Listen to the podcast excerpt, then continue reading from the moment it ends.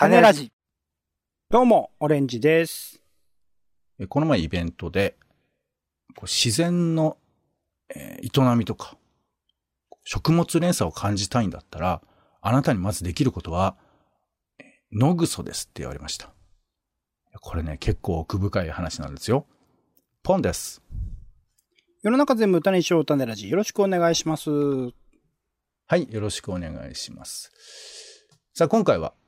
素人だからこそ考えたこと、考えられることを恥ずかしがらずに語ろう。素人だもの。というコーナーをやりたいと思います。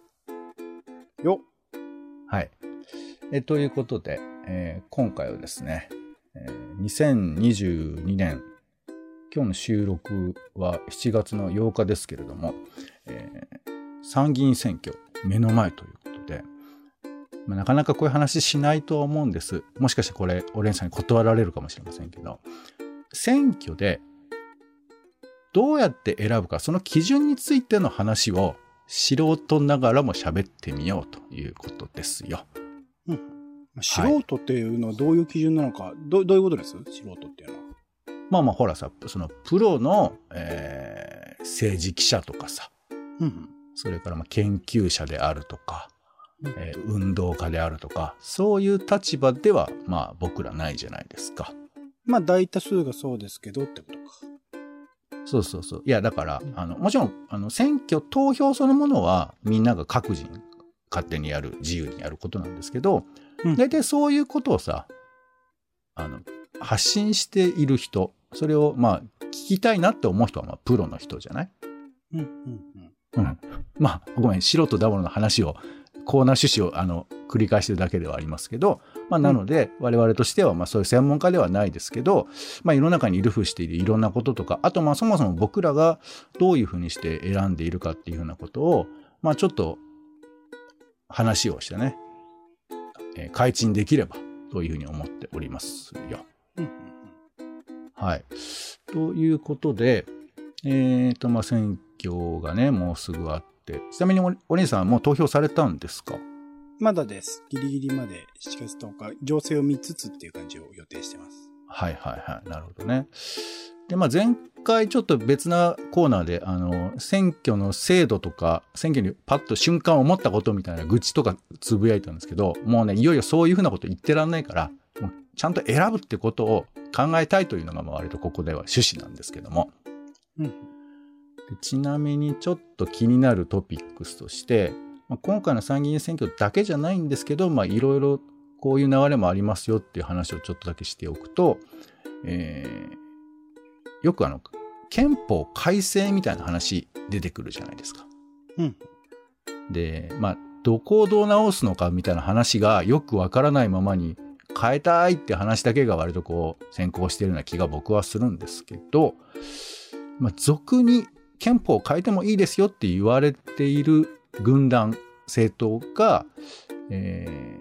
ー、3分の2以上になると、まあ、会見の発議ができるのかな。そういうふうな話らしいんですけど、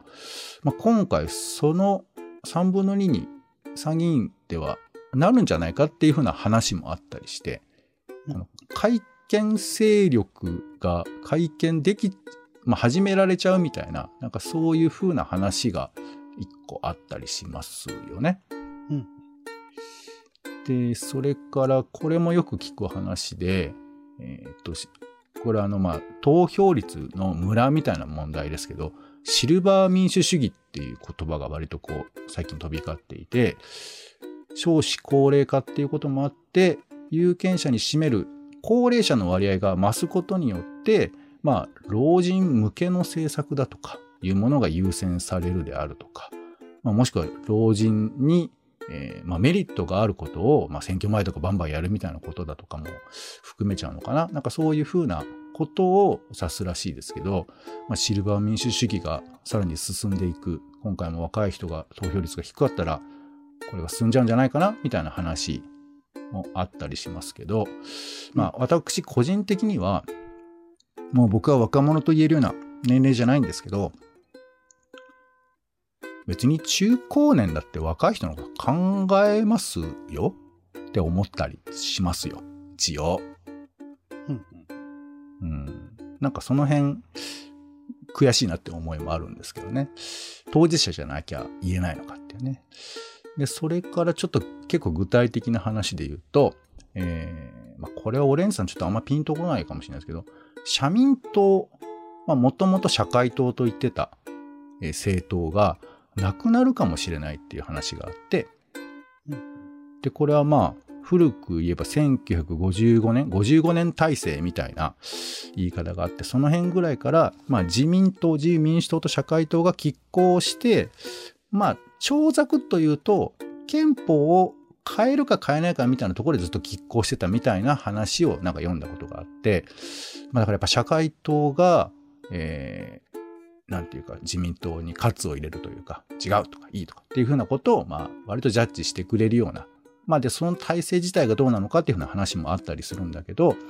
ていうのがもう随分昔の話で、今や社民、今の社民党が、えーなくなっちゃうかもしれないと。だから一つ歴史が変わっていく、まあもはやそういう数字でもないって話もあるかもしれませんけど、っていうふうな話があったりします。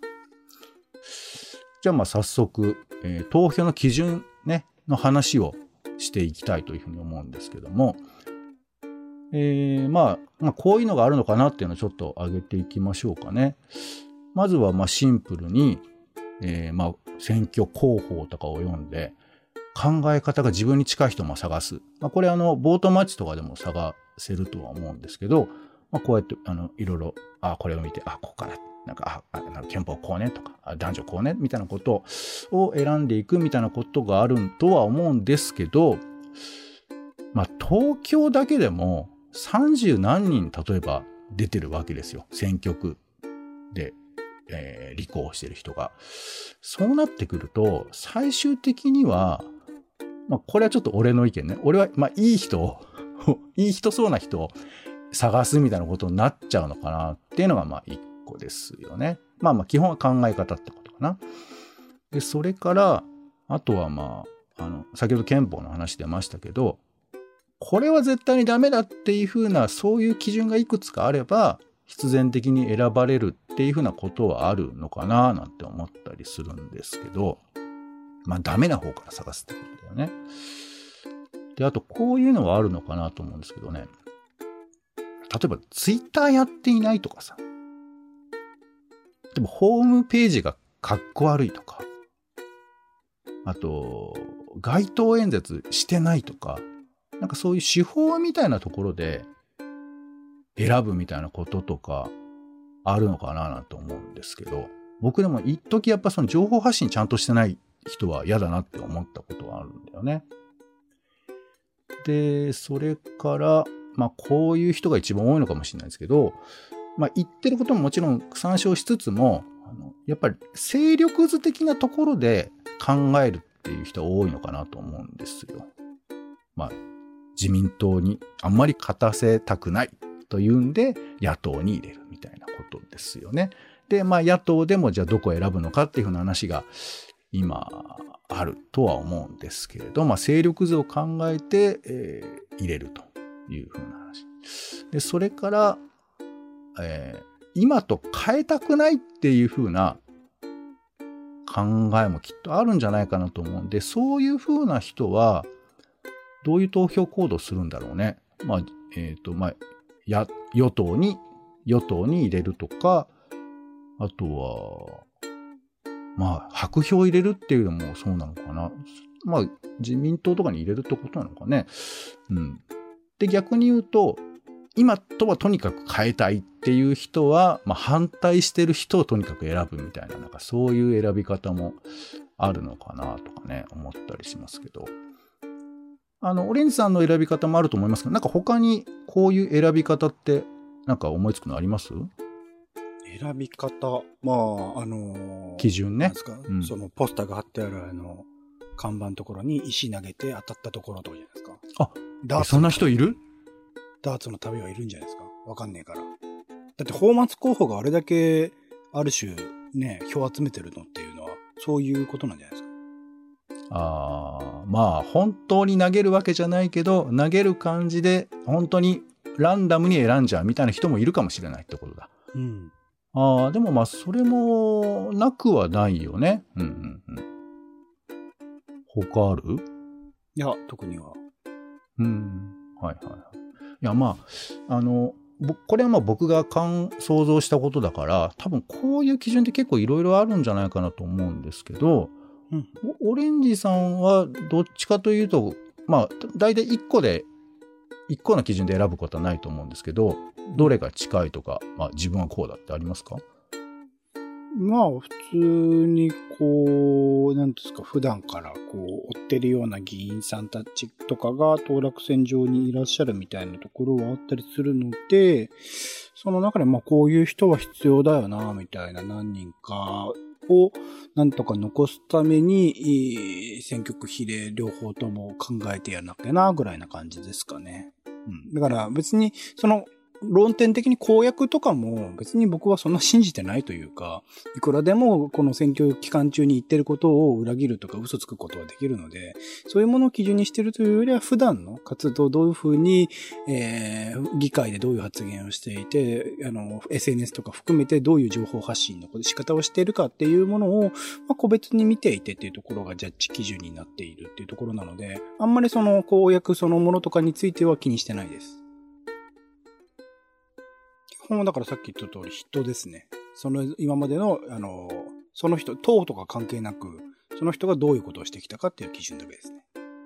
あの、議会でどういう発言をしてきたかとか、SNS でどういう情報発信をしているかっていうことを、ちゃんとこう、あの、なんだろう、えー有権者を裏切らずにでじゃないですけど、ちゃんと問題があった時には謝るとか、どういうことを発信するってことをずっと貫いてるかっていうところを総合的に見てって感じですね。あ、えっ、と、もともと議員だった人は特にそういうことだってことな。ああ、そうですね。だから、ああんまり新人に入れることってそんなにないと思いますね。何らかのその、他のとこころで、あの、えー、何と、あの、なんだ、市議会議員とか、県議会議員とか、そういうところをやってきたっていう人が多いと思いますね、多分。あーまあこうちょっと、あの別に詰めてるわけじゃないけど、全くの新人で言うと、その、だからはあ何かしらの起業家とか弁護士とか、どういうところをやってきたかっていうところも重視してる気がしますね。全くポットででフリーで、あの、仕事もしてなかったような人に、こう、あの、投票することはないとは思いますね。あーあの、結構さ、多分今回だと、東京都の選挙区だとこう、三十数人出てるから、それをさ、全部経歴洗うのとかって大変な気もするんだけど、まあだから普段の生活の中で僕自身の目に届かないというか、ああの、な、何にもその行動とか見えてこない人、ような人にも入れないとは思いますね。あーあ、じゃあな、立候補者から考えるんじゃなくて、オレンジさんの認知している人の範囲っていうのがまず基準としてあるってことなのね。あ、そうです、そうです。っていうかそ、そこにすら入ってこない人はなんか自分自身に関係ない人だなと思ってしまうので。えーでもそれって結構ハードル厳しく、まあ、オレンジさんは割と情報収集してる人30方だ人もいるかと思うけど、らね。そうですね。あその中には。えー、でも俺なだん何にも知らない人が、えっと、全員、出てる人が全員全く知らない人だったらば、ある程度調べたりはしますけどね。どういう人なのかな、みたいな。でも今回については、ある程度知ってる人が出てるので、あ、じゃあこの人でいいやって思ってる感じはあ。マジか。いや、俺全然知らなかったよ、出てる人。あ、本当ですか？もうだって、今議員やってる人ですら、うっすらそうかもしれないぐらいのことは知ってたけど、あの、一回も中継とかで、国会中継とかで見たこともないし、何か政治的発言し喋ってるようなことも聞いたこともないから、まあ僕全然ツイッタ、ーでフォローしてたりするので、普通に流れてくるんですよ。あ、そうなんだ。うんへえなるほどね。いや、僕、いや、だから、まあ、あの、ごめん、あんまりこう、とやかく言う気はないけど、すごいね、情報収集はね。そうですね。そうなるのかな。まあ普段の、だからそういう、なんか選挙期間中だけ頑張って調べようみたいな姿勢でいろいろと後悔したことが多かったからっていうところも大きいかもしれないですけどね。普普段の、その、いいことしかどうせこの時期には言わない、まあ問題発言する自民党の議員とかいますけど、基本的には何らかしら自分自身の希望というかできるかもわからないけれども、こういうふうに思ってるってことしか言わないので、それはうん。多くの場合嘘であるので、あの、それだけであの判断するのはあまりに軽薄なんではないかなとは思っていると思いますね。まあまあ、軽薄と言われちゃうと辛いですけど、まあでも確かにおっしゃる通り、あの、選挙候補を見て、おーいいこと言ってるなって思う人は実のところ結構いるんですけど、まあ、例えば本当にそのことやりますかっていう人もいれば、それ言ってるけど、本当は違うことの方が優先順位がめちゃくちゃ高かったりするんじゃないですかみたいなことを思うと、そこの字面っていうのって一体何なんだろうってのは思うよね。うんうん。うんなるほどね。まあそうか、だからあれだよね。あの、必ずしもその想定している人が情報発信をきちっとしてくれてるかっていうような前提もあるだろうし、なんならまあ新人の人とかはね、どうやってケアしていけばいいのかっていうふうな話もあるから、お姉さんの真似をするのはなかなかハードル高そうな感じもするけど、まあでも今のところ今回はそれで1を選べそうってことなのかな？そうっすね。おーすごいですね。まあ、あと、ここにちょっと追加で言うと、演説会に行くっていうのもあると思います。うんうん。まあ、その人の考えに近い人っていうふうな意味合いも近いかもしれないけど、僕ね、たまたまこの前、えーっと、阿佐ヶ谷駅降りたら、福島みずほさんがいて、社民党。そうそうそう。すごいちちっちゃいんですよって、こうなんかあの、応援っていうかその司会してる人が言って、私と同じぐらいなんです、みたいなことを言ってましたけど、なんか、まあ別にさ、生で見るからどうっていうことは言いたかないけど、やっぱでも、ちょっと影響あるなって思ったよ。なんか、生を見て。うんうん。まあ、多分、分析的なお人柄がそこでわかるわけではないけれど、その人が、すごいね、思ったのはね、福島さん自身のこともまあちょっとわかるんだけど、福島さんを誰が応援してるのかっていうのがよくわかるのよ。うんうんうん。その選挙カーだとか、まあパネルだとか、えーチラシを配る人とか、そういう風なスタッフがどういう風な人たちが多いのかなっていうのが、すごく個性的で、まあ個性的って他のものってそんなに比べてないんですけど、まあなんか割とこう、きちっと組織的にやっているところと、そうじゃないところと、えーまあ有志で集まっている人たちの層でもやっぱりいろいろ種類があるんだと思うんですけど、こういう誰が応援しているのか、直接こうボランティアしてる人誰かっていうのも、まあ、選挙の投票基準というと大げさかもしれないけれど、なんかね、結構それを見て、なんか、あ、僕と近い人たちが応援しているってことあるのかなとか、なんかそんなこと思ったりしましたよ。うんうんうんうん。だからまあそれで投票行動を選ぶっていうことも全然あるのかななんてちょっと思ったりしました。はい。で、えーまあ我々こういうふうないくつか基準をそう想像しながらね、喋っていったんですけれど、えーこういうふうな選び方がありますよということで、えー紹介されていたものがあって、えーとね、ヤシの実作戦って、オレンジさんご存知ですか？わかんないです。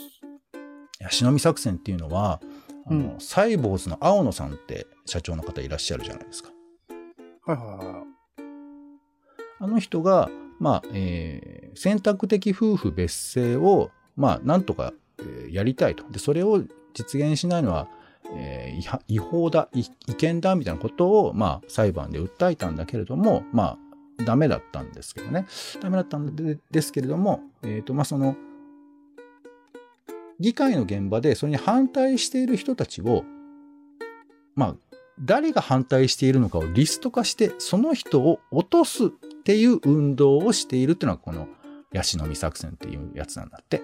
うんうんうんだからこの人を受からせたいっていう風な話というよりかは、この人には絶対入れちゃダメですよと。うん。そういう風な、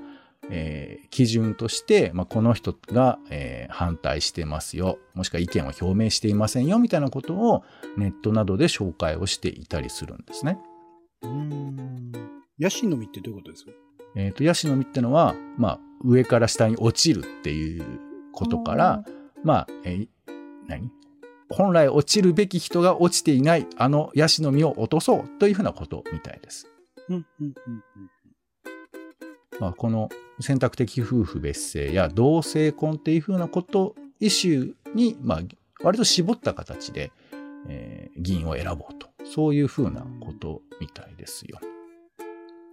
で、それからもう一つ、女性に投票チャレンジっていう風な企画があって、これは知ってます？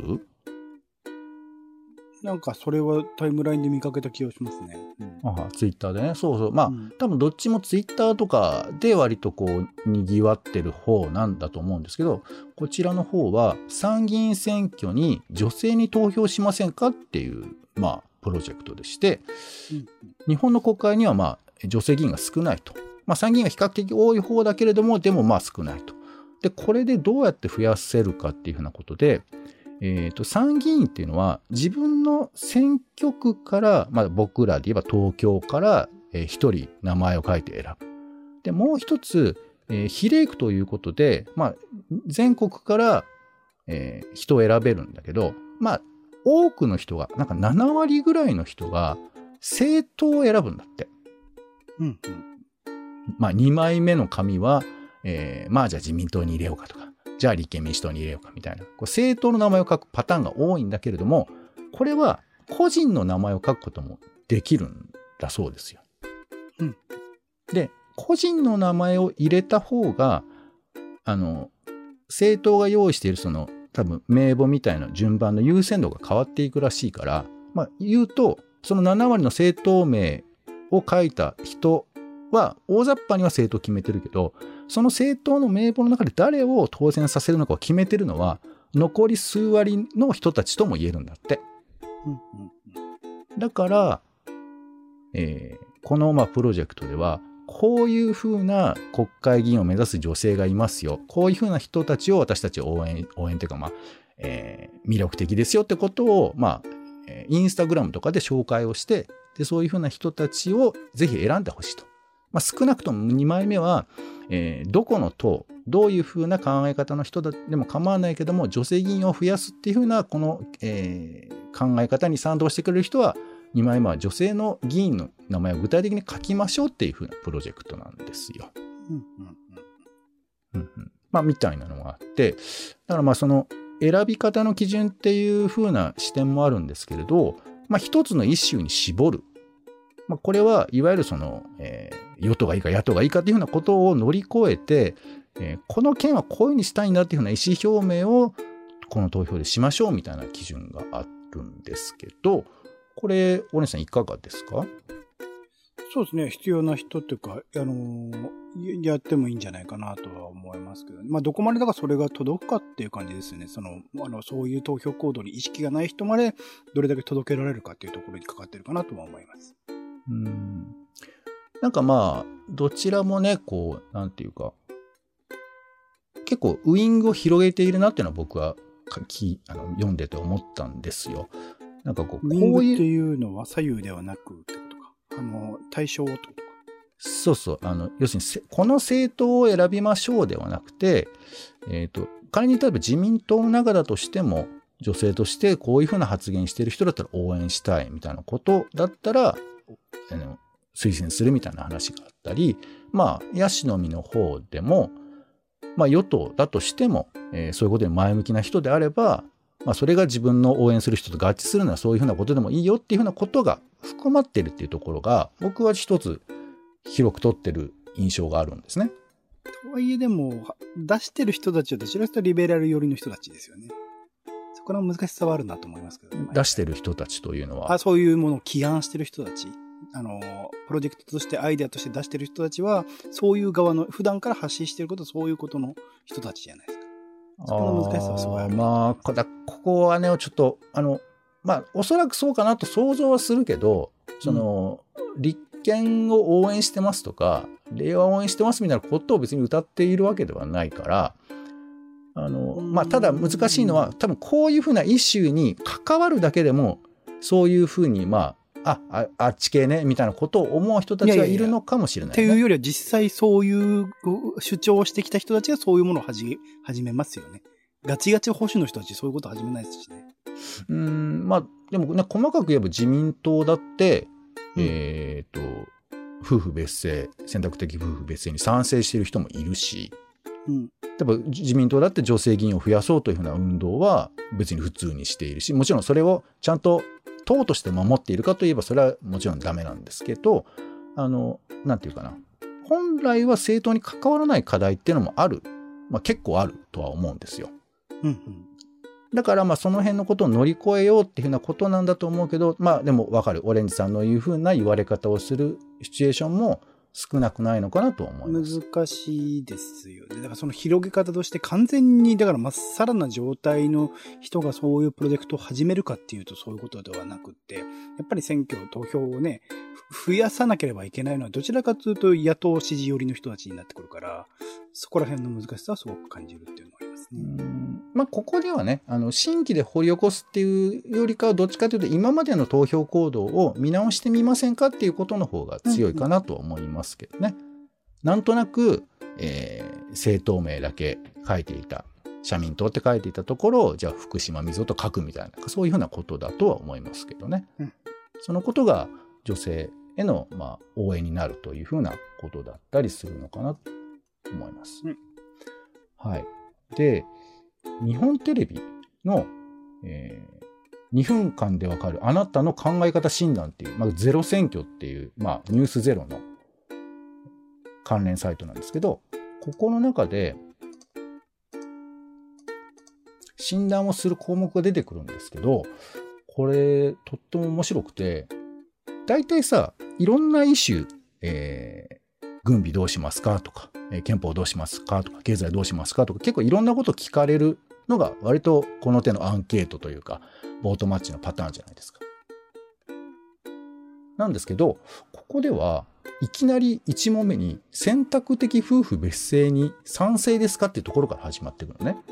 うんで、2問目緊急避妊薬を薬局で処方箋なしでこう販売するなど入手しやすくすることに賛成ですか？同性婚を法律に明記することは賛成ですか？女性の候補者を一定程度にするように法律を定めることに賛成ですか？インターネットで投票できることに賛成ですか？えー以降、まあ、難民のことだとかっていうふうに続いていくんですけど、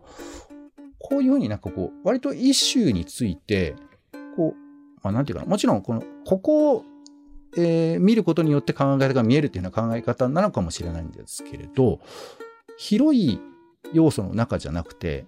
あるこの考え方を見ることで、今の政治に対して向き合い方を考えるみたいな、なんかそういうふうなアンケートで、まあ、これはあの最終的に自分がどの辺にえ位置されますかっていうのが、えーポイントがされるっていうようなものなんですけど、これはなんかね、あのさっきのものと通じるというか、つまり、まあ、分かりやすく与党野党の、えー分かれてしまう要素、まあ、例えば会見みたいな、そういう分かりやすいところじゃなくあ、分かりやすい、その、分かれる理由のところではなくて、もしかしたらみんなで共同で推し進められるかもしれないというふうなところにちょっとフォーカスをしているのかなというような感じもして、僕はなんか、あ、日本テレビちょっと切り口変えてきたんだなっていうふうなことを思ったりもしたのね。うん。うん。で、なんかまあ、あのまあ、それぞれの選び方がありますので、あの、オレンさんもやり方決めている、決まってはいると思うんですけど、こういうふうに、まあ、何かあえて意思を一つ、まあ、いくつか選んで、こういうふうな視点で選ぶっていうふうなのもあり得るのかなっていうことを最後聞きたいなと思うんですけど、例えばこういうふうな視点で選ぶことが意外といいんじゃないかとか、なんか想像できますか？まあ、今、例えば女性の権利みたいな話をちょっとピックアップしましたけど、全然別な、例えばインターネット関連でもっと議会をこういうふうに進めるみたいなことを、えーイシューにしちゃってもいいんじゃないかとか。ああ、全然多分上がってこないですけど、ネット選挙とかはね、やった方がいいと思う。上がってんのかな？うん、ネット選挙とかはやった方がいいと思いますけど。うんうんうんうん。なるほどね。ネット選挙もね、やっぱり、あの、ネット化する投票をたやすくするということは、現在の、まあ、権力を持っている側には不利になるからなかなか進めないみたいな話もあったりしましたけど。うん。僕はね、なんかあの、教育のこととかは割と絞って話を選んでもいいのかななんていうのは思ったりしたかな。なんか思想的なことを選択させることが割と多いと思うんですけど、教育の仕組みみたいなものだとか、学校の制度をどうするかみたいなことを、例えば選ばせる、選ば、えー選ぶっていうふうなことも結構大事かなと思っていて、まあ、それは何しろ自分がすでに子供じゃないから子供の環境をどうするんだっていうふうな意味ではそこら辺手を入れたいし、まあ、なんならじゃあそれについて子供がどう発言するのかっていうことも政治番組とかメディアの中で語る語ることができるのかなと思うと、えー、まあ、まあ割と大人がねメインの話が多いかなと思うんですがあえてえ当事者が子供みたいなところでの議題をイシューとして定めていくっていうのも一つかななんて思ったりしましたね。はい。ということで、今回はですね、えー、素人だものということで、選挙で選ぶ基準えー、まあ、聞いてる方はもうすでに決めていらっしゃるかもしれませんし、まだ決めてらっしゃらないような方でしたら、まあ、こんなやり方、こんな選び方があるんだよというふうなことをちょっとご紹介できたかなというふうに思いますが、えー、全く素人ですので、僭越ですけれども、まあなんかね、何かの役に立てばなというふうに思いますが。オレニさんはでもまだ情勢で選択するってことなんだもんね、最後の最後は。ねうん、なるほどね。はい。ありがとうございました。ということで、種ラジの素人だものでした。お相手は、えー、僕はその日はですね、うな丼の未来というイベントがありますので、えー、まあ、ちょっとね、うなぎのことに集中していきたいかなということで、今、参考物件を5、6冊読み途中です。ポンと。オレンジでした。種ラジ、また種ラジはほぼ毎日配信をするポッドキャストです。Spotify や Apple Podcast にて登録を。更新情報は Twitter。本編でこぼれた内容は公式サイト種ラジ .com をご覧ください。番組の感想やあなたが気になる種の話は公式サイトのお便りフォームから。お待ちしています。